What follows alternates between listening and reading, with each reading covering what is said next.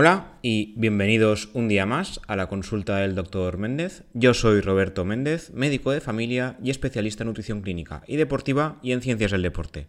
Como ya sabéis, aquí me gusta hablar de medicina, de nutrición, de deporte o de un conjunto de todos si es posible porque tiene más gracia el asunto. En este caso hablaremos del asma y sobre todo de cosas no médicas contra el asma. En este caso, dieta y ejercicio contra el asma. En el caso de la medicina contra el asma, si queréis, ya que estamos, he hecho unas pinceladas, pero no será el tema vinculante de hoy.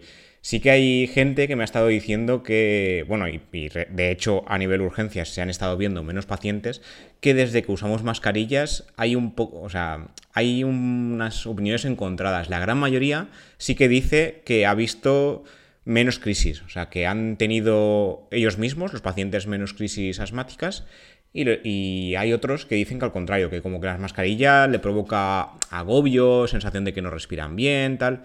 La realidad es que ha habido menos crisis. O sea, a nivel objetivo, hemos tenido muchísimos menos pacientes con crisis asmáticas o con crisis de EPOC, que es la enfermedad pulmonar crónica debida al abuso del tabaco, desde que usamos mascarillas. También seguramente tiene algo que ver con la menor relación entre personas por culpa de la pandemia COVID actual, porque muchas de esas crisis no se deben solo a que, a ver, son enfermedades que se caracterizan por tener agudizaciones dentro de la enfermedad, sino que algunas simplemente por virus respiratorios simples, normales y corrientes provocan crisis.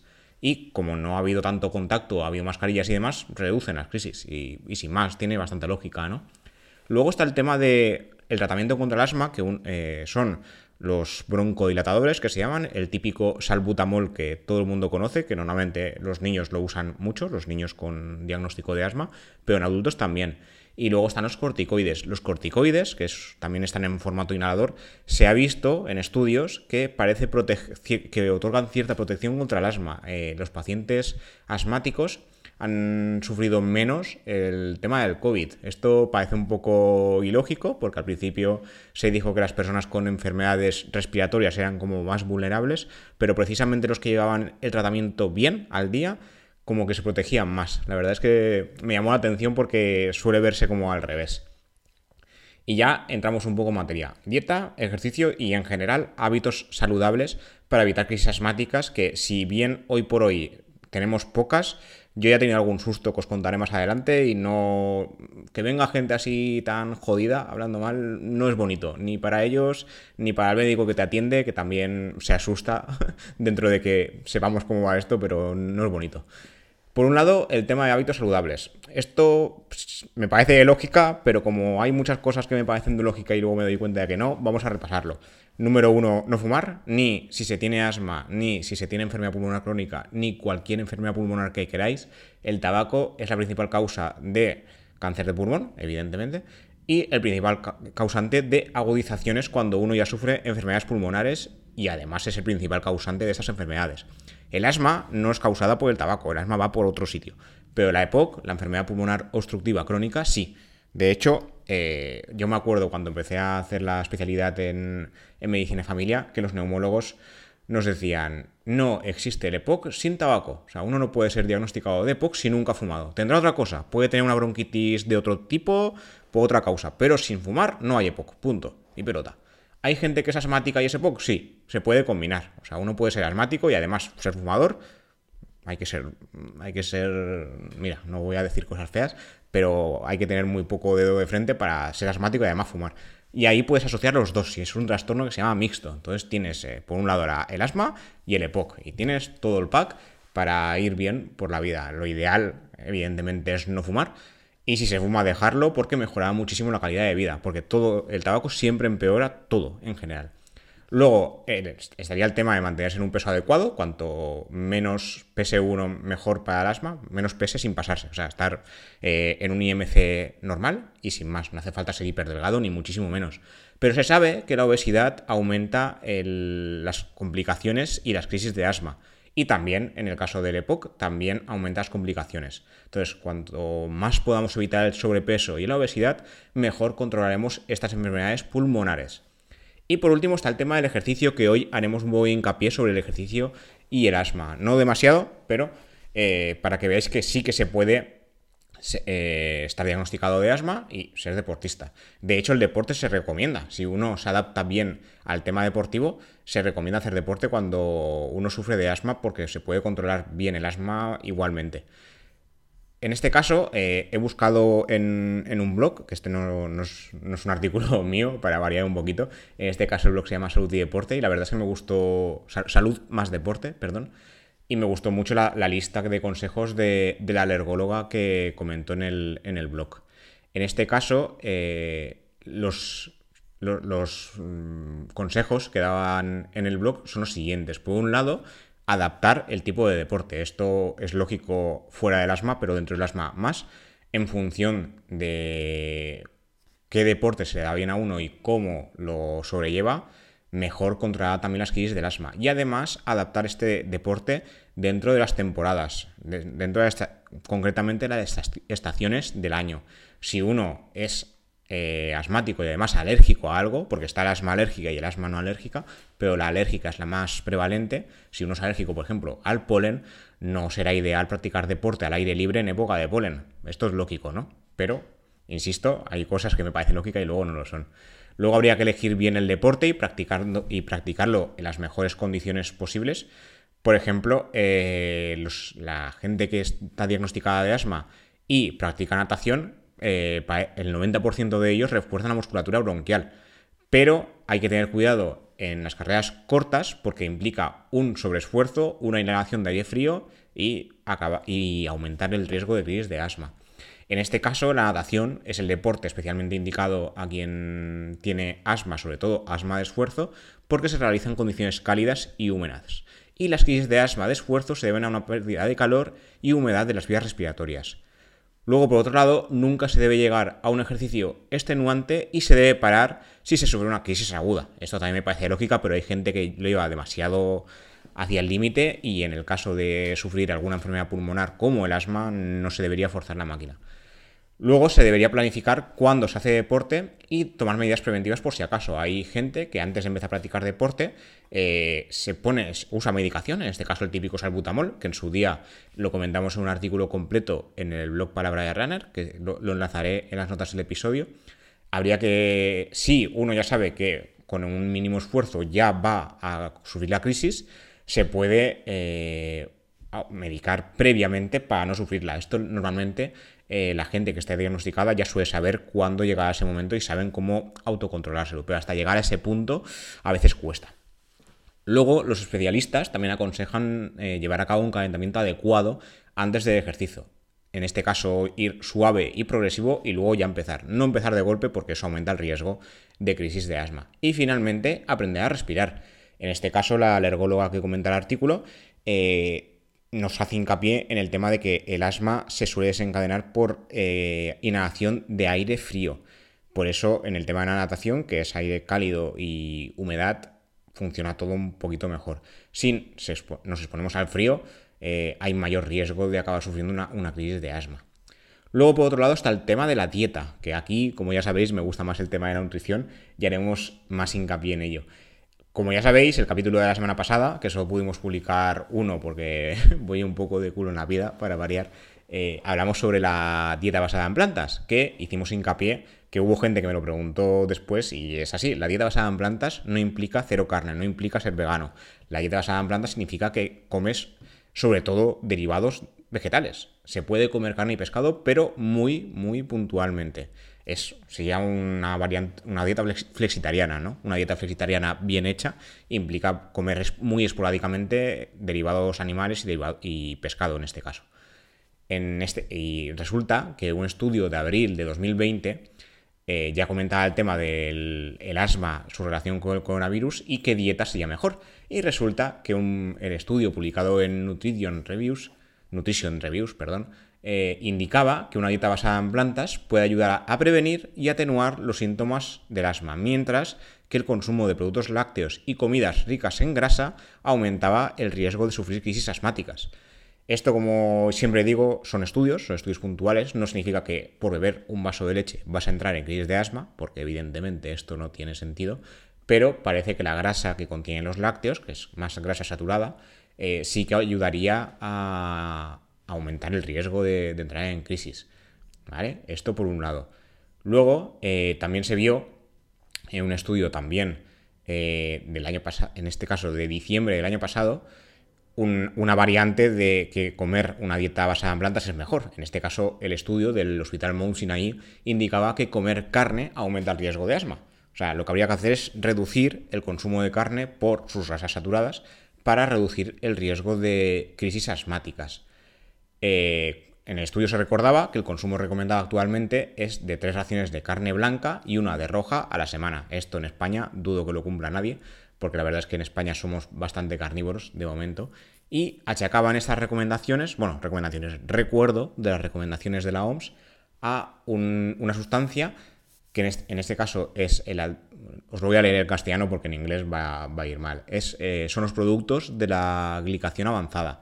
Estos productos, en, inglés con las siglas AGE, se relacionarían con un aumento de las sibilancias, que es un aumento del desarrollo, de asma en, consecuencia. Las sibilancias son estos sonidos que escuchamos nosotros cuando escultamos a un paciente que tiene una crisis asmática o una bronquitis, pero normalmente es muy característico del asma, que significa que el pulmón se estrecha, las vías respiratorias se estrechan y cuando pasa el aire silba. Esto normalmente yo cuando esculto a la gente para explicárselo hago una metáfora con las tuberías.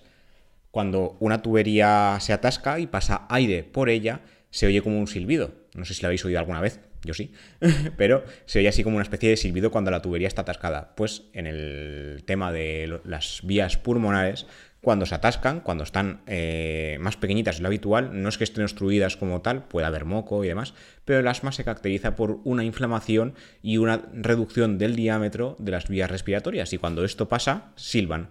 Entonces nosotros oímos como una especie de silbido, y cuando no se oye nada, ahí corre, porque si las vías respiratorias están cerradas, tenemos un problema serio y hay que atajarlo. En este caso, el estudio, publicado en la revista Thorax por investigadores de la Escuela de Medicina del Mount Sinai, eh, lo que hicieron es relacionar el consumo de carne con un aumento de las enfermedades inflamatorias de las vías aéreas, especialmente el asma, pero hay más. En este caso, los productos de la glicación se relacionarían con el consumo de carne, en especial roja, pero también eh, se ha visto que hay relación entre estos productos y los alimentos con azúcares añadidos, precocinados para microondas y las carnes asadas o a la parrilla. Luego, ¿qué más os quería contar?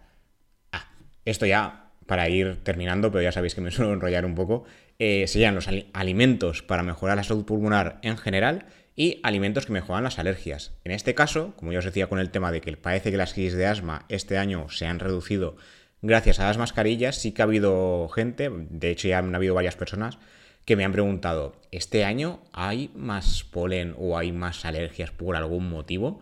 Todos evidentemente lo relacionan con la mascarilla. No, como llevamos mascarilla, eh, hago más crisis de alergia. No es tanto por la mascarilla, sino por la temporada. Cada año hay más o menos polen, que es lo, el alérgeno más común, pero depende del año. No tiene nada que ver con la mascarilla. De hecho, los pacientes más alérgicos que yo tenía en consulta me decían que desde que usan mascarilla tienen menos crisis. Entonces, esto depende. Habrá gente que a lo mejor la mascarilla sí que le aumente el riesgo y habrá gente que no. Pero en general parece que es más el tiempo, es más la época.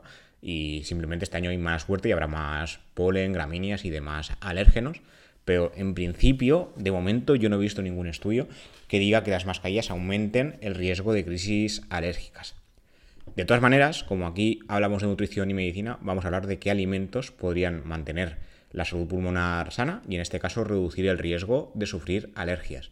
Por un lado, para mantener los pulmones sanos, algunos alimentos que eh, se recuperaron en un artículo, en este caso en, español, como siempre, está, por un lado, las manzanas, porque se, eh, ha asociado el consumo de esta fruta con la salud en general, porque es un alimento rico en agua, rico en azúcares libres, pero en este caso dentro de lo que es la, fruta en general, no es igual que beberse un refresco, evidentemente, es, rico en fibra y es muy poco denso calóricamente. Además, contiene una gran cantidad de flavonoides, que es un antioxidante conocido que se ha relacionado con una mejor salud pulmonar en general.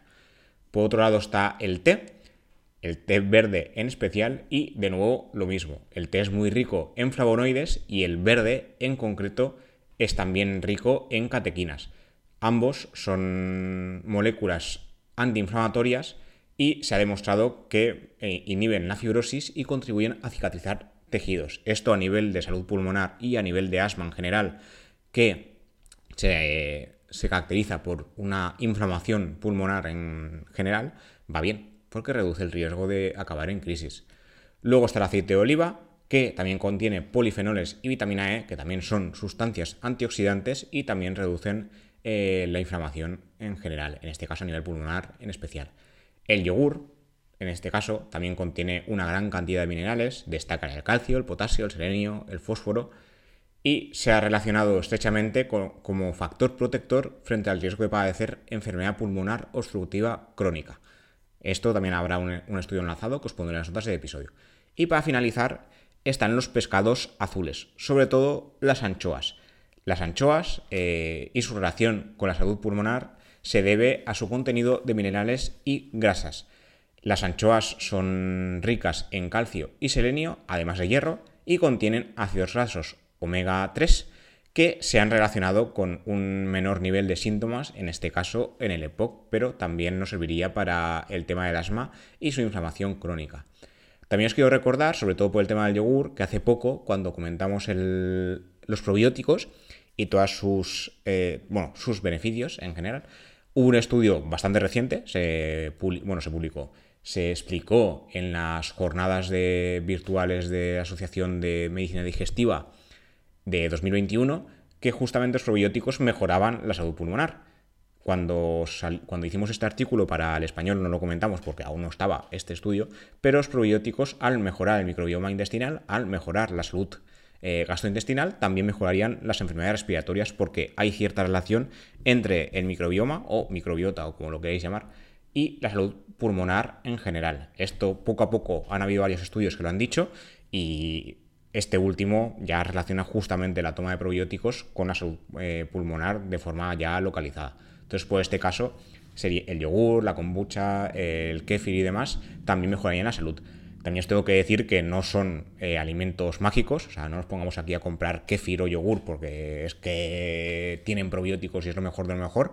No hay magia, hay un estilo de vida general, pero son cosillas que colaboran, ¿vale? Que luego me va diciendo la gente, no, yo es que como mucho kéfir, como mucho no sé qué, estupendo, pero si todo lo demás está mal, no sirve para nada. Si todo demás está bien, pues seguramente esto te dará un empujoncito para ser más saludable que el resto, pero sin más.